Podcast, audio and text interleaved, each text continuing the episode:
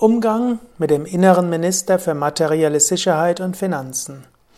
Namaste und herzlich willkommen zum 226. Yoga Vidya Gelassenheit Podcast, präsentiert von www.yoga-vidya.de.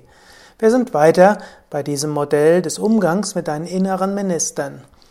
Dein innerer Minister für materielle Sicherheit und Finanzen steht oft in Verbindung mit dem Minister für Vorsicht. Der Finanzminister überlegt, was soll das alles kosten? Wer soll das bezahlen? Kann ich mir das leisten? Der Minister für materielle Sicherheit bewahrt dich vor dem finanziellen Ruin und finanziellem Leichtsinn. Er hilft dir abzuwägen und das zu tun, was du dir leisten kannst. Übertriebenes Sicherheitsdenken ist nicht angemessen.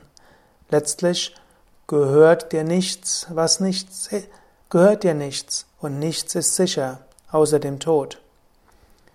Kluges Handeln gehört zu den Aufgaben des Ministers für materielle Sicherheit und Finanzen. Absicherung ist etwas Wichtiges. Und er sollte, wie die Gesundheitsministerin, Vetorecht haben. Dem Finanzminister zugeordnet ist unter den Tierkreiszeichen insbesondere die Jungfrau, zum Teil auch der Steinbock. Er ist dem Kapha-Prinzip zugeordnet. Überlege, wie stark ist dein Finanzminister? Bist du übervorsichtig oder gibst du öfters zu viel aus und solltest deinen Finanzminister häufiger konsultieren?